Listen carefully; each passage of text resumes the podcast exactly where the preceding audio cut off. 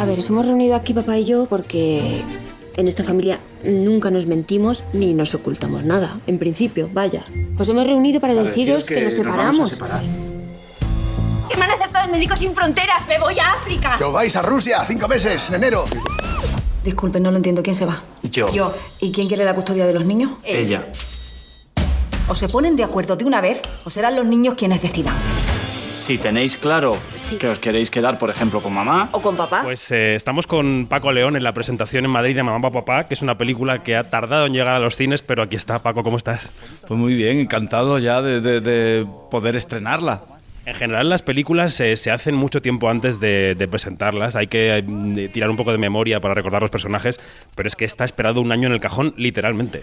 Exactamente, sí. Es que no quería, o sea, ha pillado todo este mm, mundo COVID y, y estaban los cines cerrados, con lo cual no era, no era apropiado estrenarla y ahora sí. Y es una película navideña, o sea, que es que tiene que ser, había que esperar una Navidad para, para estrenarla en su momento. Eh, se rodó antes de que pasara todo esto, ¿no? Yo creo. Sí, fue la primera de- la primera producción que en la que, que hice yo con con COVID, con mascarillas, ya era en pandemia, sí, sí, sí, al principio. ¿Y cómo fue aquel rodaje marciano? Supongo que lo recuerdas como una especie de... Todo el mundo casi como con buzos, ¿no? Pues sí, al principio era como ¿Te acuerdas cuando se llevaban guantes? que ibas ahí al supermercado y no había quien pegara la pegatinita de las frutas, ¿sabes? De abrir las bolsas y era como... Y la gente llevaba guantes y no llevaba mascarilla y era... No, yo, yo lo... Después nos hemos acostumbrado mucho a todos los rodajes. Yo me he hecho como cinco rodajes con, con, con PCRs y mascarillas y todo. Pero los recuerdos de este rodaje sobre todo son de pasarlo súper bien. Lo hicimos en, en Canarias y con, y con Miren, que, fue, que es la prota de, esta película, y, fue un placer muy grande trabajar con ella y reírnos muchísimo, que nos reímos muchísimo en esta película. Una película sobre la paternidad y la maternidad, una película sobre los padres, los hijos, para reírse en esta Navidad, como decíamos. Eh, Paco, tú eres uno, ya, ya no solo eres un actor, eres uno de los creadores de este país, creador de, de comedias y de dramas. Eh, ¿Eres capaz ya en un rodaje de abandonarte y de ponerte las manos de un director y de olvidarte de cómo se ponen las cámaras, en- de cómo se plantan? Yo, a mí es lo que más me gusta de- del mundo, es que me dirijan y decir qué digo, dónde me pongo y hacer de actor, que, que los actores trabajan muchísimo menos que los directores, ahora sí que no te... y que no te preocupe de nada. Igualmente, eh, también y con Dani, ade- además, ¿sabes? De que es un director tan colega, que, que también hay una complicidad y que yo me hago mucho cargo de lo que es estar allí y también no... Y si, y, y si escucha alguna sugerencia que yo tenga o algo de eso, pero no, no, no, a mí me gusta ponerme, ser actor y cambiar de modo y yo soy actor y actor, vamos. ¿Pero ¿Te ha ayudado a dirigir, a mejorar como actor? Por ejemplo, el tiempo de la comedia. eh, ¿Notas que has cambiado algo como actor después de haber dirigido o de estar dirigiendo? Eh, yo lo que me hago más cargo es de de- es de todas las partes.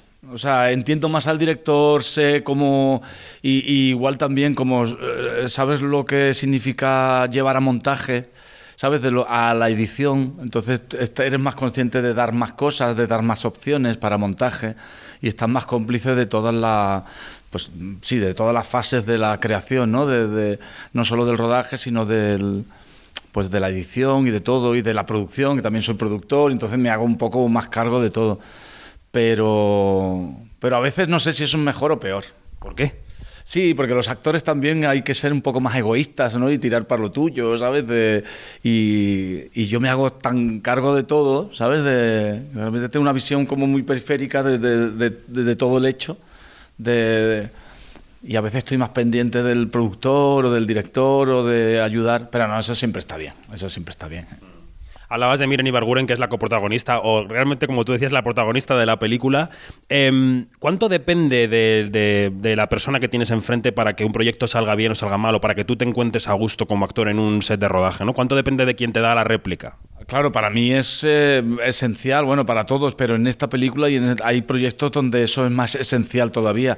Y esta película es un es una pareja, es un- una guerra de los Rose y entonces la, la química entre él y ella, entre mamá o papá, tenía que ser mm, es esencial.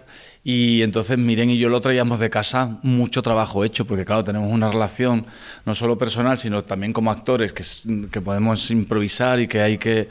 Y, ahí, y yo creo que Dani usó mucho eso y nos ha dejado también libertad eh, creativa, ¿sabes? Para darle forma a estos personajes. Y luego da una imagen la película de la paternidad y de la maternidad sin endulzar, o sea, completamente dura de lo que significa realmente hacerse cargo de tres mocosillos. Eh, hay una corriente de fondo en esos últimos años que intenta desmitificar sobre todo la maternidad, pero también la paternidad. Eh, Tú has reflejado en el personaje sin sabores reales de lo duro que es, mm, en fin, hacerse cargo de la gente que crece.